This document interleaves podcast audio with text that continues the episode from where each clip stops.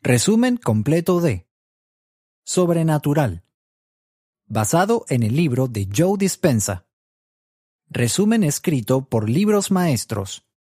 Narrado por Ronald Rondón.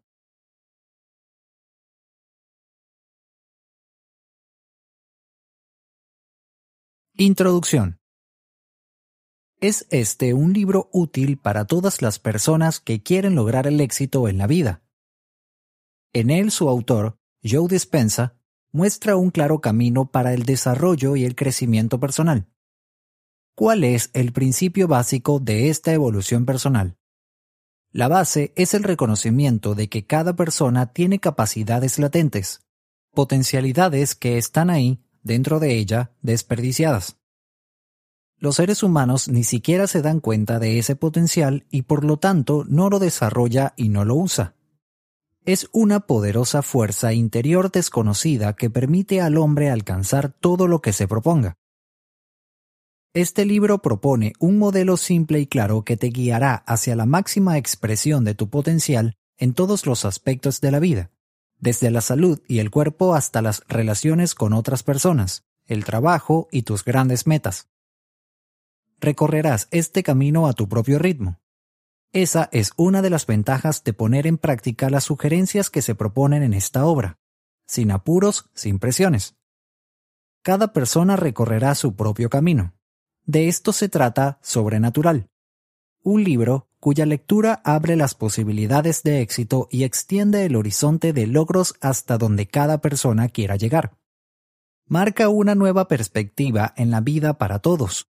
Ingenieros, amas de casa, estudiantes, trabajadores especializados, científicos, profesionales, todos encontrarán en este libro una nueva forma de encarar la vida que le permitirá llegar allí donde se lo proponga y podrá también sentirse parte de la construcción de un mundo más amigable en el que la gente viva feliz y en paz. ¿Cuáles son los fundamentos de esta nueva perspectiva? La observación de la vida de personas corrientes cuyas experiencias las llevaron a logros con que ni siquiera soñaron posibles es la base de este libro. En él se unen grandes dosis de información elaborada con un enfoque multidisciplinario. Para ello, el autor se valió de la epigenética, de la biología molecular, de la neurocardiología, de la física cuántica. Los principios expuestos borran las fronteras que tradicionalmente separan la ciencia de la experiencia de las personas. Surge una mirada nueva, una manera de pensar y de vivir que no solo se basa en lo que la ciencia dice que es posible, sino en lo que las personas creen que se puede lograr. Muchos viajes y una larga cadena de observaciones realizadas por Joe Dispensa sostienen las ideas expuestas en este libro. A través de la reflexión acerca de hechos que parecían sobrenaturales, pero en los que habían participado personas comunes, normales, el autor logró develar el gran misterio. El punto de partida es que la constatación de que la mentalidad de la familia, los amigos y la sociedad en general nos llevan a concebir el mundo en términos de límites, de lo que es posible y de lo que no es posible. La ciencia reina, y lo que la ciencia dice se toma como irrevocable. Pero Joe Despensa descubrió que esas personas que lograron lo que se consideraba imposible habían descubierto que esas leyes que nos imponen no siempre se cumplen y que depende de cada persona trascender esos principios y mirar la realidad con una nueva perspectiva. El gran mensaje es que cuando experimentamos por nosotros mismos o a través de otra persona algo que parecía imposible, empezamos a abandonar esas creencias con las que crecimos. De este modo, vamos más allá de todo lo que nos han mostrado como posible.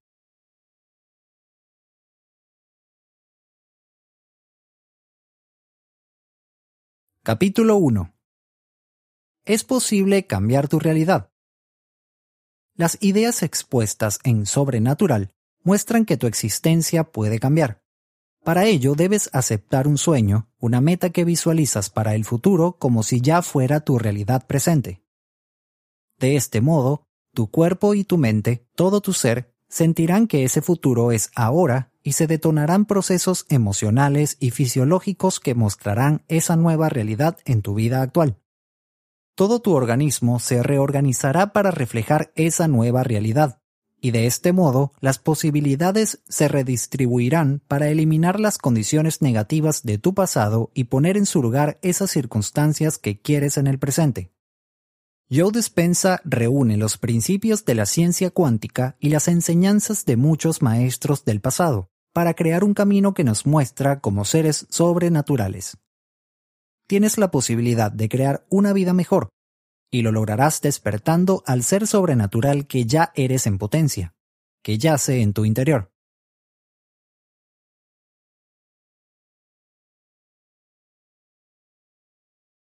Capítulo 2 ¿Cómo empezar a andar este camino? El primer paso para este viaje extraordinario hacia tu nueva vida de oportunidades y de experiencias trascendentes es integrar a tu vida la idea del presente, de ese instante que es el ahora. Para ello necesitas ir más allá del mundo físico y de todo lo que ese mundo conocido en el que vives encierra. Implica trascender tu cuerpo, tu propia identidad que define quién eres, tu entorno, las circunstancias en las que vives, tu pasado. Es en ese presente vacío de todo lo que vivías hasta ahora en que el camino empieza. Para crear tu nueva realidad necesitas dejar atrás la vieja realidad, esa realidad condicionada por una mente repleta de creencias inculcadas. Debes superar la imagen que tienes de ti mismo, llena de limitaciones y de negatividades. Solo así lograrás alcanzar una realidad más grande, en la que tus sueños son posibles y se concretan.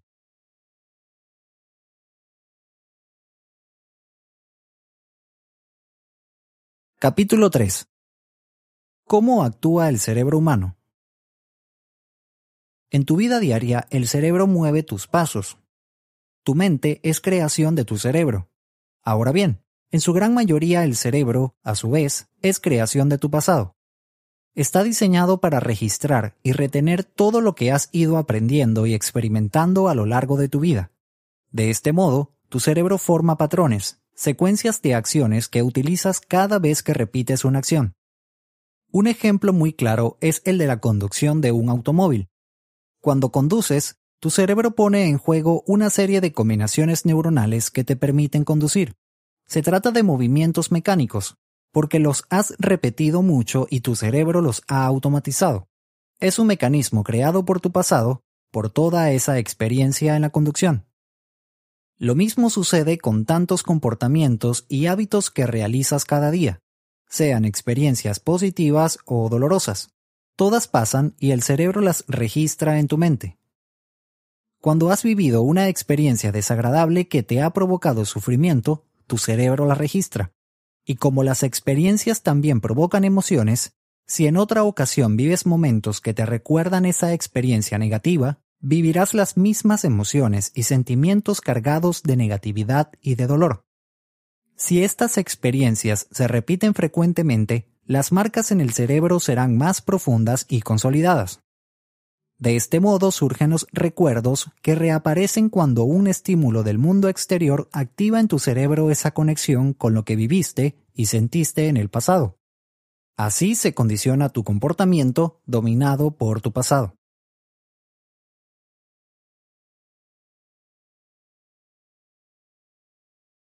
Capítulo 4. ¿Cómo impacta el pasado en cada uno de tus días?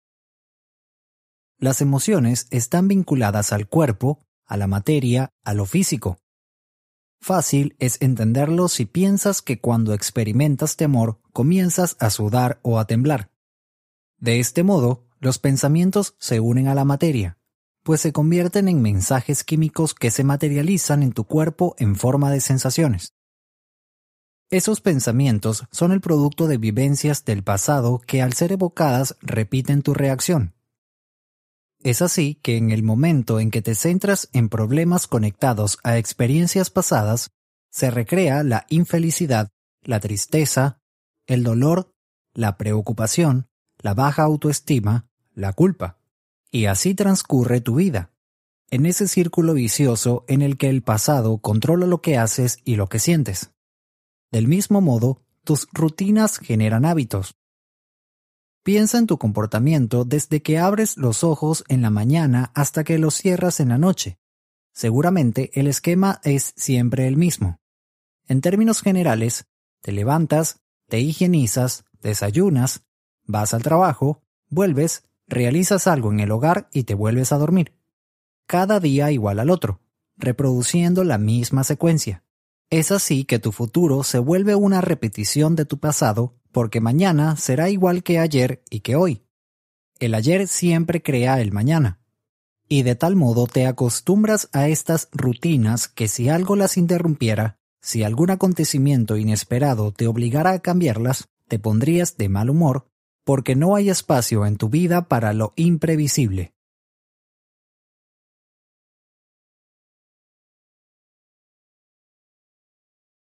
Capítulo 5 ¿Qué papel cumplen las emociones? Las emociones son energía en movimiento.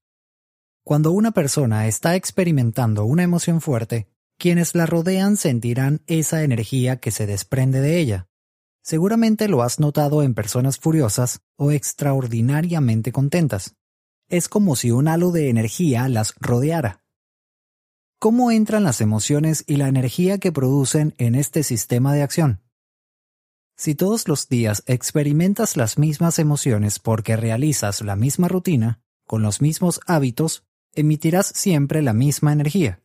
Por lo tanto, también esa energía provendrá del pasado y transmitirá información del pasado. Tu energía equivale a tu pasado. Por lo tanto, para lograr la transformación en tu vida, para crear tu nueva realidad, tienes que cambiar tu forma de pensar y de sentir.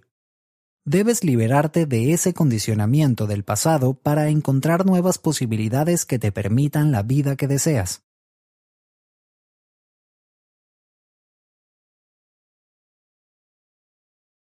Capítulo 6. ¿Cómo puede el cerebro ayudar en esta transformación? El concepto de ensayo mental es un concepto clave en la obra de Joe Dispenza, un concepto presente en sus teorías y en sus libros.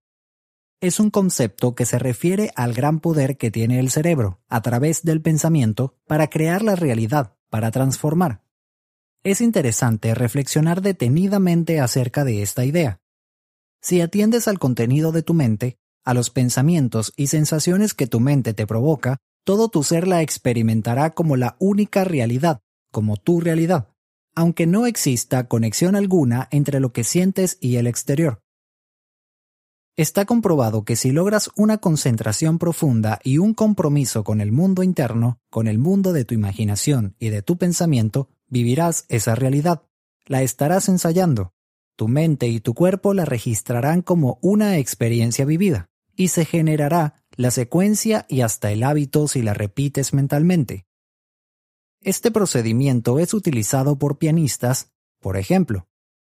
Sin piano delante, en su mente se visualizan ejecutando esa pieza musical que les da trabajo aprender, y la ciencia lo ha comprobado.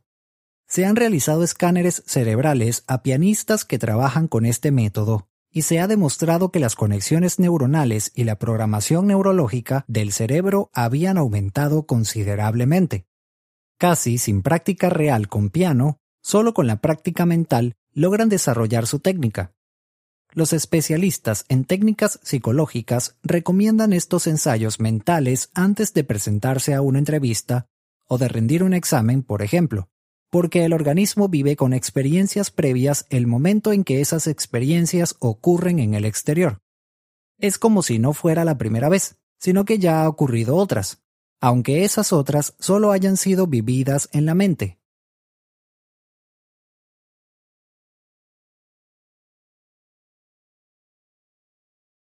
Capítulo 7. ¿Cuál es la relación entre atención y energía? Existe una relación directa entre atención y energía. Allí donde fijas tu atención, fluye la energía. Piensa en tu rutina diaria. ¿Qué es lo primero que piensas cuando escuchas la alarma del despertador y abres los ojos? ¿Maldices el momento porque tienes que levantarte?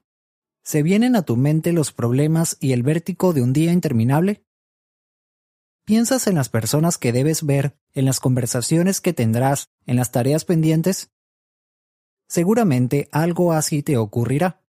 La atención lleva consigo la energía, por lo tanto, toda tu energía creativa se fragmenta y se diluye entre todos esos estímulos del mundo exterior a los que tu mente atiende. Cuando divides tu atención entre todo eso que debes afrontar cada día, no te queda energía para tu mundo interior, para tu creatividad, para los pensamientos y sentimientos que son nuevos. Y otra vez es tu pasado el que aparece, porque todo eso que ya conoces y en lo que piensas construyen tu vida siempre igual. Reproduces la misma vida constantemente, porque pones tu atención siempre en las mismas cosas. En síntesis, no serás capaz de crear nada, porque tu pasado, tus hábitos, tu vida de siempre te domina.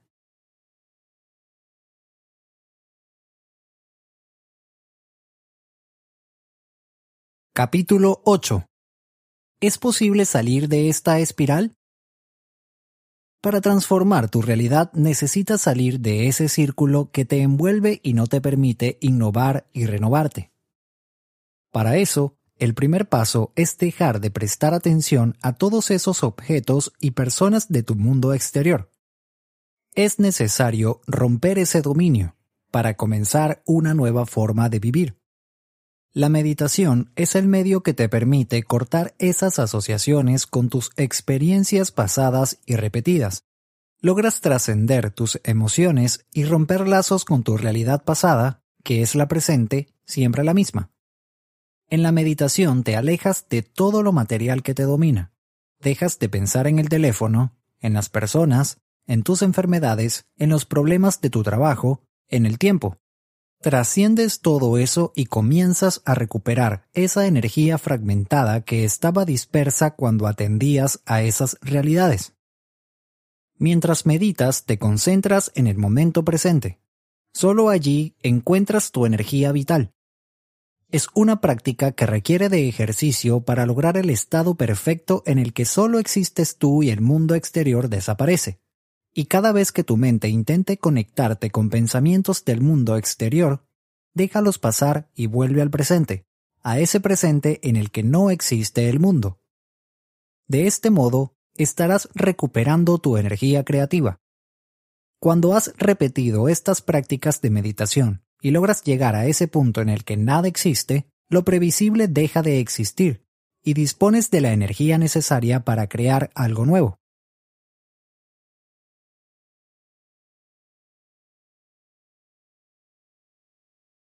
Capítulo 9. ¿Cómo se ingresa al plano cuántico? Desconectarse del cuerpo y del entorno nos desconecta de la realidad conocida, tridimensional, poblada de objetos, de personas y de sucesos que se mueven e interactúan en el tiempo. Al hacerlo, ingresamos a un plano diferente, el cuánto, en donde todo es posible. El cuanto no tiene nada similar a la realidad física. En ese plano no sirven las reglas que regulan el mundo que conocemos.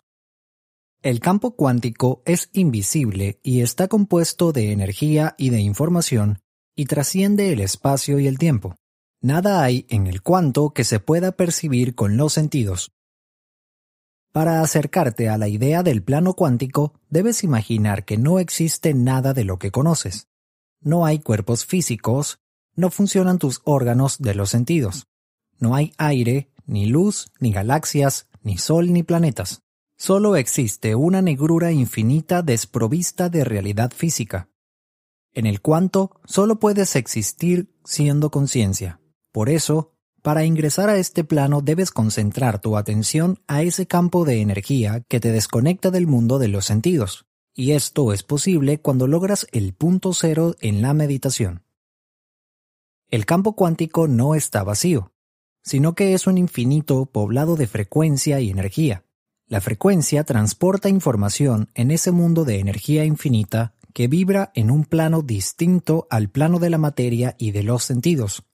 Cuando estás en ese plano cuántico, solo eres conciencia, y entonces te centras en una conciencia mayor en el que existe una energía superior. En ese momento despliegas tu atención y tu energía en ese campo desconocido que alberga todas las posibilidades. En ese presente concentrarás tu energía en lo imprevisible, en lo nuevo, y así crearás nuevas experiencias.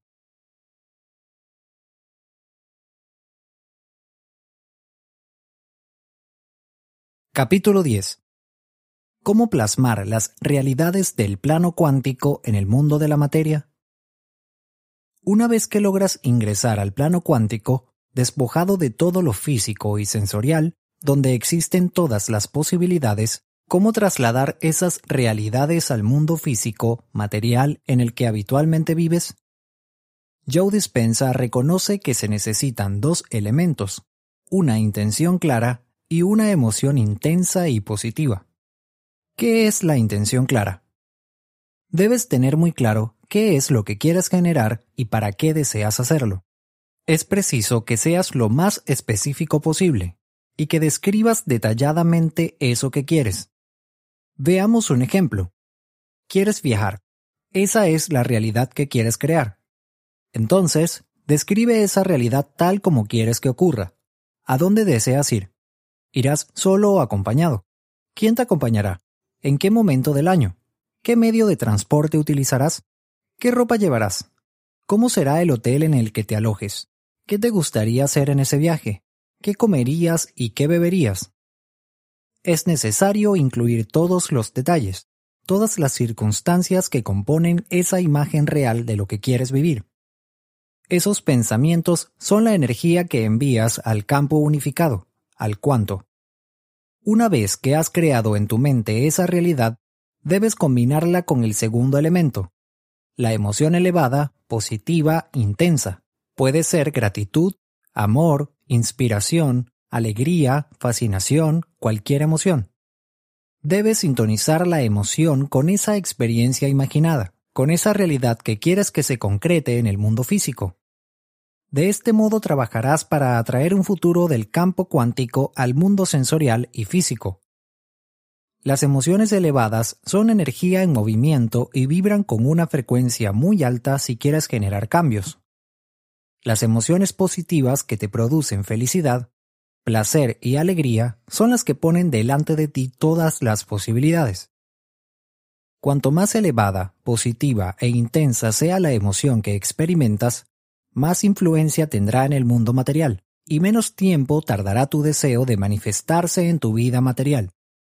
Este proceso requiere que en la meditación te relajes y permitas que una mente mayor que la tuya, la mente del campo unificado del cuanto, organice ese acontecimiento que es adecuado para ti.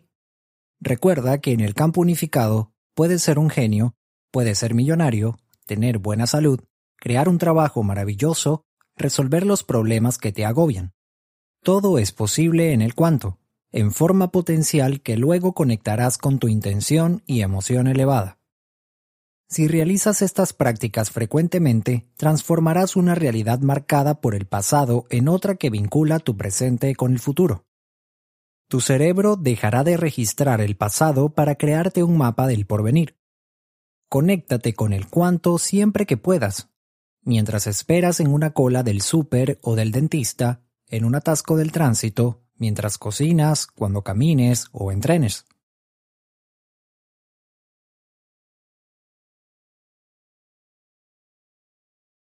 Capítulo 11. ¿Qué son y cómo actúan los centros de energía del cuerpo? El cuerpo tiene ciertos centros de energía, que en los antiguos textos de la India se llaman chakras. Como toda energía, estos centros son centros de información. Cada cual posee una energía específica, que expresa información que también es específica. Es como si tuvieras en el cuerpo mini cerebros, cada uno de los cuales tiene también una mente individual. ¿Cuáles son estos centros de energía? El primero gobierna la zona de los órganos sexuales. Está relacionado con la reproducción, la sexualidad, la identidad sexual y la evacuación. En este centro se concentra una gran cantidad de energía creativa. Cuando este centro se encuentra en equilibrio, la fuerza creativa fluye. El segundo centro de energía se encuentra detrás del ombligo, un poco más abajo. Controla ovarios, útero, páncreas, colon y la parte baja de la espalda. Se relaciona con la digestión, la transformación de los alimentos en energía la eliminación de residuos. También influye en las relaciones interpersonales y sociales, los sistemas familiares. Cuando este centro está en equilibrio, te sientes en paz con el mundo, seguro y a salvo. El tercer centro energético se ubica en la boca del estómago.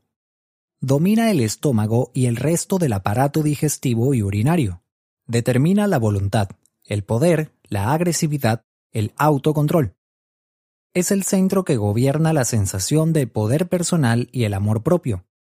Cuando está en equilibrio, la persona logra imponerse al entorno y a las circunstancias de su vida. El cuarto centro está detrás del esternón. Gobierna el corazón y los pulmones. Este centro es responsable del altruismo, de la solidaridad, del amor, de la compasión, de la gratitud, de la bondad y de emociones y valores beneficiosos para el bien común. Si está en equilibrio, la persona se siente plena y satisfecha de ser lo que es. El quinto centro energético está ubicado en la garganta. Está asociado a la capacidad de expresar la verdad y de manifestar la voluntad a través de las palabras y el sonido. Cuando este centro está en equilibrio, la persona habla con la verdad y expresa realmente sus sentimientos y pensamientos. El sexto centro se ubica en el espacio que une la nuca con el centro del cerebro. Se asocia con el vínculo con las dimensiones más elevadas. Cuando este centro está abierto y equilibrado, funciona como una antena que sintoniza frecuencias superiores, que no pueden captarse por los sentidos.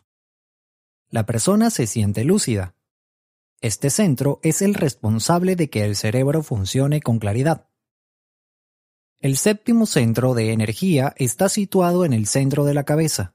Es a través de este centro que la persona accede a la máxima manifestación de la divinidad. Allí se origina tu ser divino y tu nivel de conciencia más alta.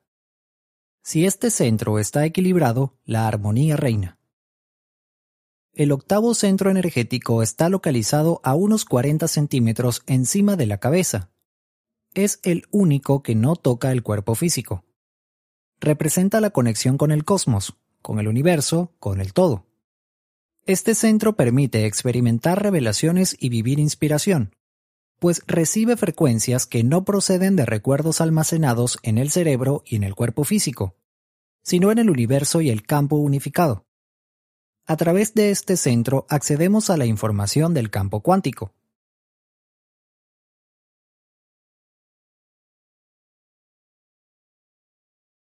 Capítulo 12. ¿Qué pasa con la energía que fluye de estos centros? Cuando todos los centros energéticos de una persona están en equilibrio, la energía fluye de abajo hacia arriba. Ese es el tipo de evolución personal ideal. Sin embargo, a menudo sucede que nuestra forma de vivir provoca atascos de energía, que ya no fluye, sino que se atasca y no puede seguir ascendiendo. De acuerdo con las vivencias negativas, el atasco será en uno u otro centro.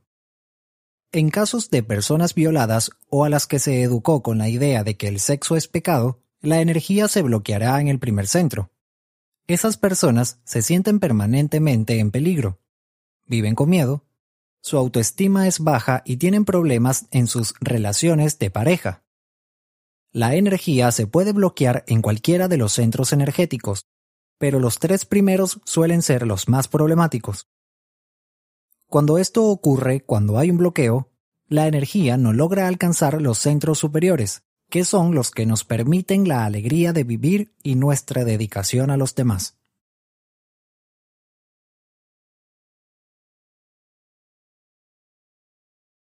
Capítulo 13. ¿Qué hacer para incrementar la energía? En otro capítulo de este mismo libro hemos expresado que energía y atención van de la mano. Para liberar la energía de un determinado centro, es necesario concentrar la atención en él. Para ello hay que tomar conciencia del espacio que lo rodea. Si lo haces con todos tus centros de energía, estarás concentrando energía en cada uno. Además, ampliarás el foco atencional al espacio que rodea cada centro, para conectar con la energía que vibra en el entorno. Recuerda que es necesario experimentar una emoción elevada, superior, como gratitud, amor, felicidad. Ese estado emocional superior contribuye al centro energético. De este modo estarás bendiciendo, expresión que utiliza Joe Dispensa, cada uno de tus centros energéticos.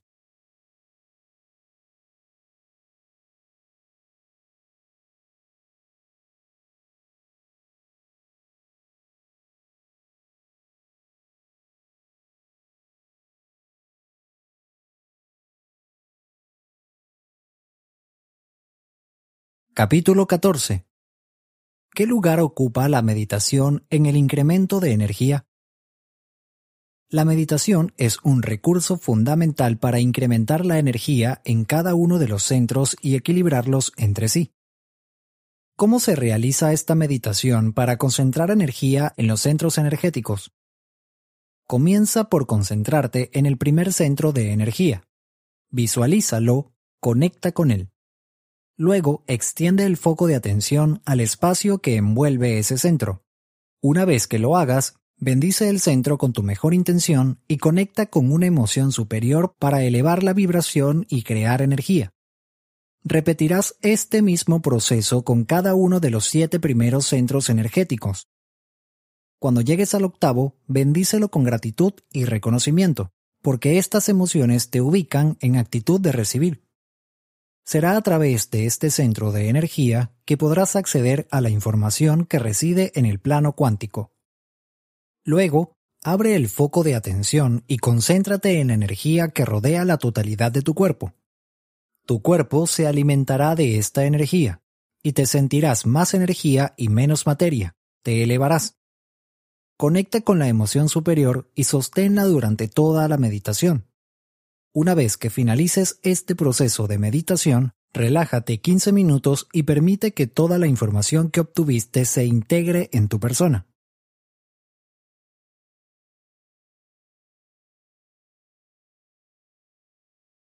Capítulo 15 ¿Es el corazón un órgano especial? Tradicionalmente el corazón fue símbolo de salud, sabiduría, intuición e inteligencia superior. Por ejemplo, las antiguas civilizaciones egipcias creían que era el corazón y no el cerebro la fuente de sabiduría humana y el foco de la vida. Para muchos pensadores antiguos, griegos, romanos, mesopotámicos, el corazón fue el órgano más cargado de energía vital de todo el organismo. Con la revolución científica, esta idea cambió y dejó de verse al corazón conectado a sentimientos y emociones para considerarlo como una bomba con una función fisiológica muy importante. Sin embargo, una nueva tendencia de la ciencia desarrollada en décadas recientes comenzó a reconocer que el corazón tiene un rol especial pues genera campos electromagnéticos. Y estos campos son la vía para el vínculo con el campo unificado, con el cuanto. El corazón influye en los sentimientos y emociones de las personas. Es un órgano que guía las decisiones y desempeña un rol fundamental en la comprensión del mundo. El corazón es el cuarto centro de energía. Funciona como puente a mayores niveles de conciencia y energía, pues es la intersección entre los tres centros de energía inferiores, asociados a un organismo sano, y los tres centros de energía superiores, asociados a la inteligencia superior. Nos conecta con el campo unificado. Cuando el corazón funciona equilibradamente, trabaja en cooperación con el cerebro y la persona se siente más completa y satisfecha. No existe sensación de carencias o necesidad. Se vive un estado de plenitud, pues no se espera nada del exterior. Cuando activas el centro energético del corazón, te sientes un ser completo y feliz.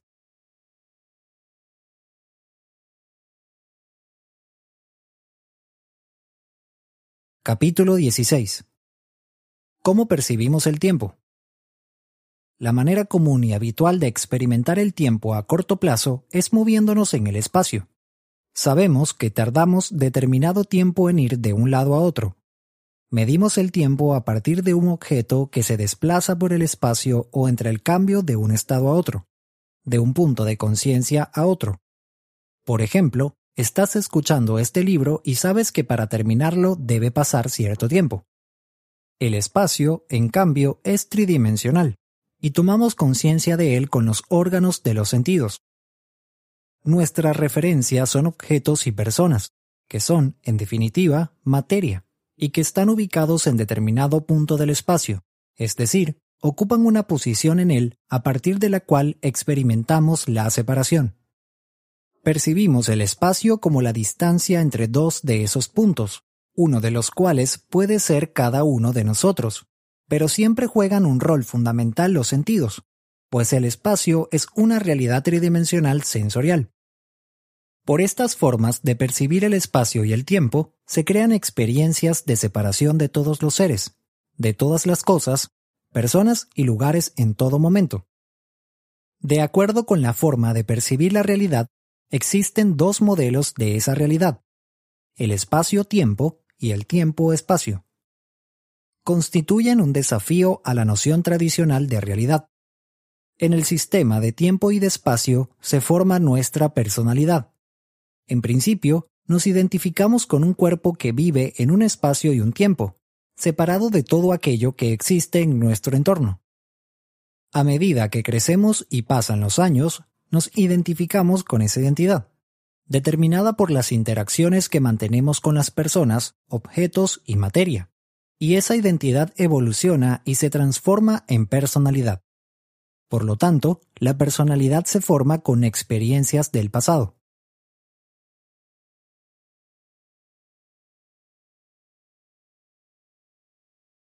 Capítulo 17 ¿Qué implica vivir en la realidad del espacio-tiempo tridimensional?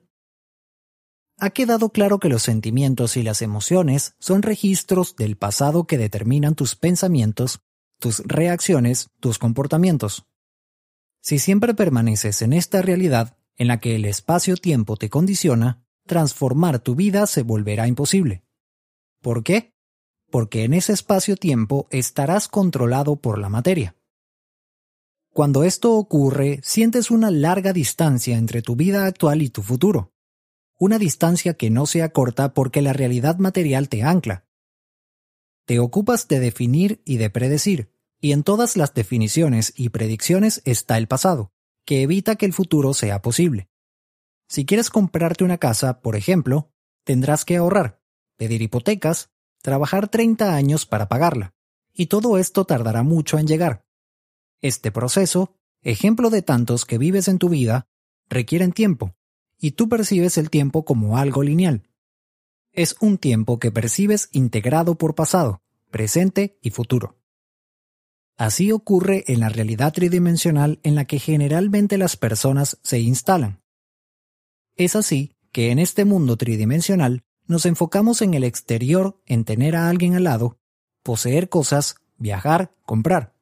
Y cuando no conseguimos lo que queremos, experimentamos la sensación de carencia y de separación. Me falta eso que quiero, no lo tengo, eso está lejos de mí. Si sentimos que nos falta dinero, queremos dinero. Si estamos enfermos, queremos salud. Si estamos solos, queremos a alguien a nuestro lado. Vivimos convencidos de que eso que deseamos, algo externo a nosotros, podrá hacernos feliz y cuando lo obtenemos aparece algún otro deseo, otra carencia, y el ciclo vuelve a comenzar.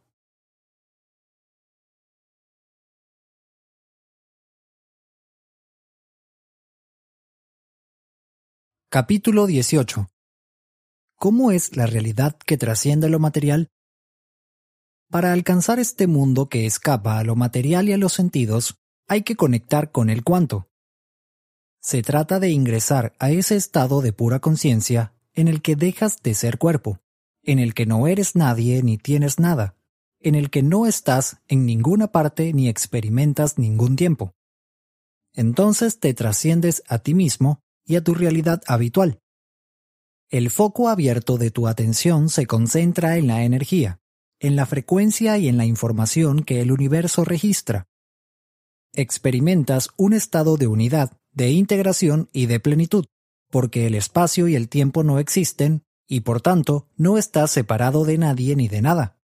En esta realidad dejas atrás el mundo externo de las personas, de las cosas, de los lugares, los horarios y las tareas pendientes, y empiezas a tomar conciencia del mundo interior, integrado por energía, vibraciones, frecuencias. Cuando ingresas a este mundo del cuanto, tu cerebro y tu corazón funcionan con coherencia y todo tu ser se armoniza. La meditación es el camino. En el mundo cuántico el tiempo es infinito y eterno, y por tanto no es lineal. Entonces, no hay separación entre pasado y futuro. El pasado y el futuro no existen, pues todo sucede ahora mismo, en un presente que es eterno. Por lo tanto, si el tiempo es infinito, en esta realidad del tiempo-espacio, experimentamos el espacio mientras nos desplazamos por el tiempo. Sucede lo contrario a lo que pasa en el mundo material, en el que percibimos el tiempo cuando nos desplazamos por el espacio. En el mundo inmaterial, en cambio, en el mundo cuántico, sucede a la inversa. Nos desplazamos de una dimensión a otra en función de la frecuencia y de la vibración de la energía. En este mundo cuántico sientes la realidad a través de la conciencia y nada tienen que ver los sentidos porque es una realidad que existe más allá del plano sensorial. Accedes a él cuando logras instalarte completamente en el presente, de tal modo que no existe pasado ni futuro, sino un largo ahora. En este estado de tu conciencia dejas atrás el reino de la materia, porque ya no atiendes a ella, y conectas con distintas frecuencias cargadas de información que te permiten acceder a dimensiones desconocidas. Es así que puedes percibir numerosas realidades posibles.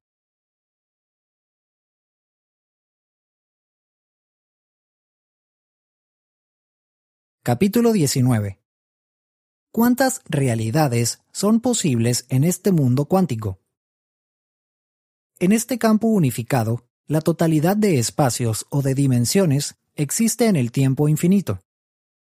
Es el reino de la posibilidad, de lo desconocido, de las realidades en potencia. En esta realidad, el tiempo no avanza, ha dejado de correr. No hay pasado ni futuro. Por tanto, puedes usar todo el que necesites. Y de este modo, como no tienes apuro, ocurren incontables experiencias. En esta realidad dispones de un número infinito de vivencias, tantas como quieras vivir.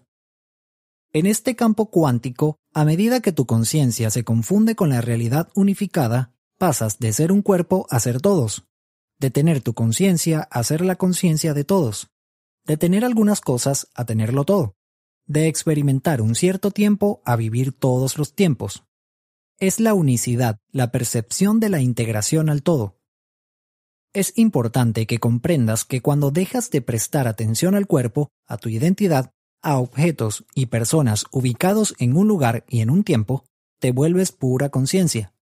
Entonces tu presencia se funde con el campo unificado, que es también solo conciencia y energía, y en él conectas con la conciencia suprema, en la que todas las realidades son posibles.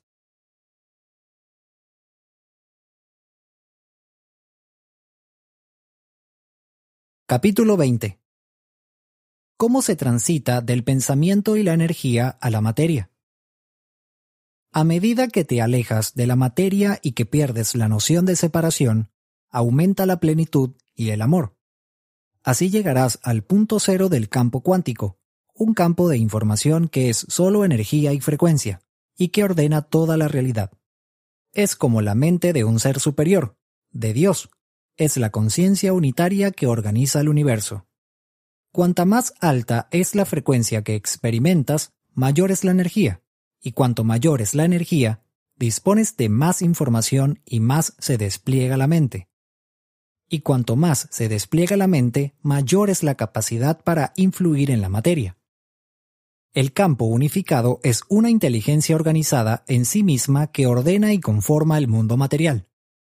Cuando tú te instalas en esa región infinita de posibilidades, sientes la conexión con la conciencia del todo. Y como la conciencia es presente, y el presente consiste en prestar atención, el primer paso para ascender al campo unificado consiste en ser consciente de que existe. Por lo tanto, cuanta más atención prestes a este campo, más consciente serás de su realidad y más posibilidades tendrás de generar realidad en el mundo sensorial. En ese mundo de infinitas posibilidades, te esperan ilimitadas experiencias y futuros potenciales. En el campo unificado no hay lugar a donde ir, porque ya estás en todas partes. No hay objetos que desees tener, porque te sientes pleno y completo y no necesitas nada. No juzgas a nadie porque tú eres todo. Y no precisas convertirte en otro, porque el otro eres tú. No te preocupas por el tiempo, porque el tiempo es infinito. Cuando estés en este estado de plenitud, solo existirán el saber y la observación. Esa es la clave para que una realidad se materialice. Es preciso que te sientas conectado, no separado.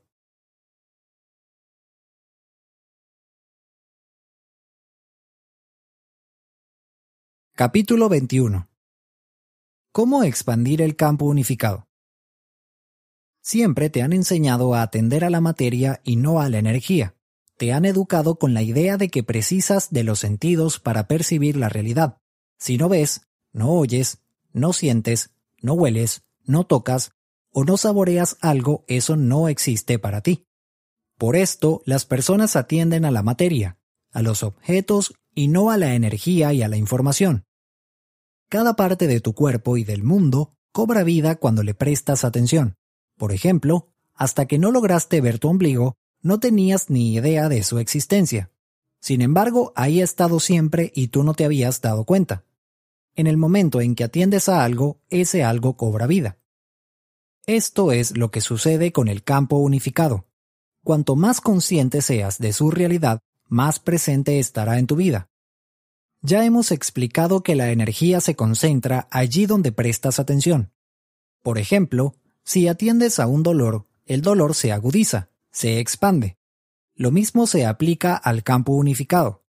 Si fijas en él tu atención y adquieres mayor conciencia de su existencia, se expande y empieza a formar parte de tu vida.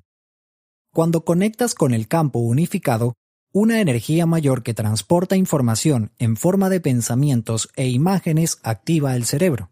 Así graba ese intenso acontecimiento interno, y el cerebro vive esa realidad como si estuviera ocurriendo en el plano material.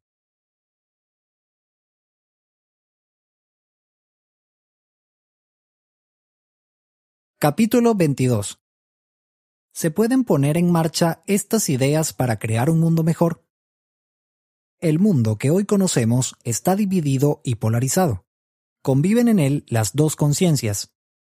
Por un lado, existe la vieja, que se alimenta de odio, violencia, prejuicios, miedo, sufrimiento y dolor, emociones que nos hacen sentir seres aislados. Los individuos viven enfrentados entre sí y se enfrentan también a la propia naturaleza. La codicia y la falta de respeto de los humanos amenazan la vida tal como la conocemos. Muchos sistemas actuales, políticos, económicos, culturales, religiosos, se desmoronan y pierden vigencia. Es una conciencia destructiva que no puede durar mucho tiempo más. Por otro lado, muchas personas tienen la sensación de que viven un emocionante despertar a una conciencia superior, al mundo unificado.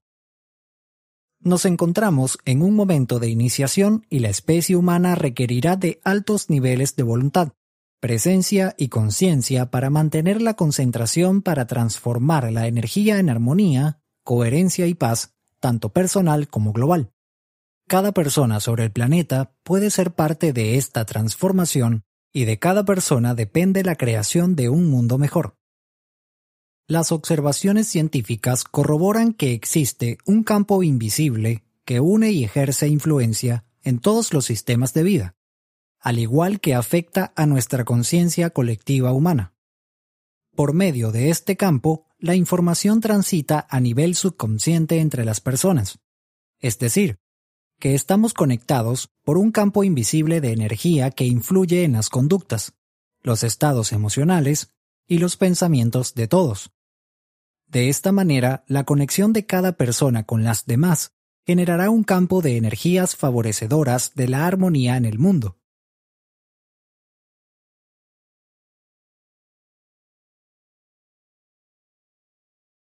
Capítulo 23 ¿Quieres un mundo feliz y armónico? Las ideas contenidas en este libro te muestran que una nueva realidad es posible y que tú eres parte de ese cambio en el mundo. Para que ello ocurra, el cambio de estado de conciencia durante la meditación debe extenderse a cada momento de la vida en la realidad material.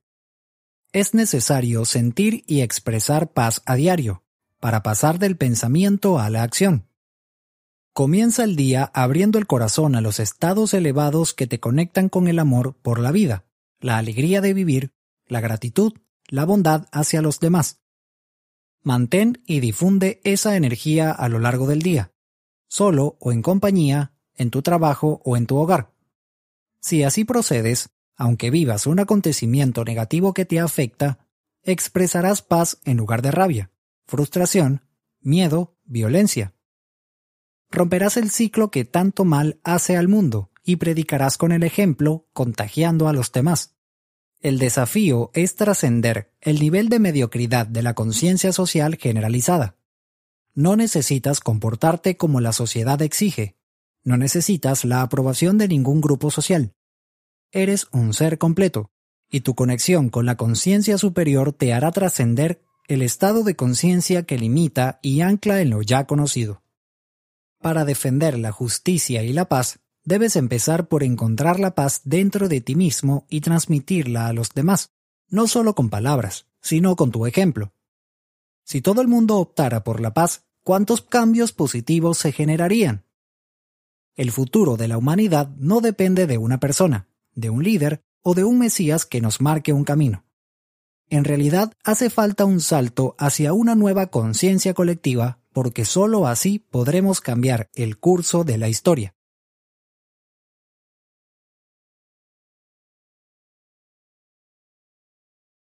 Acerca de Joe Dispensa, el autor del libro original. Joe Dispensa, quiropráctico, educador, profesor y autor estadounidense, estudió carreras afines a la bioquímica y a la neurociencia.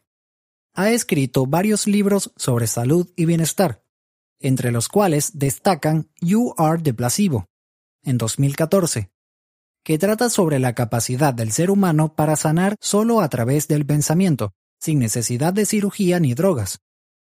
Sus obras siempre llegan a ser éxitos de ventas del New York Times.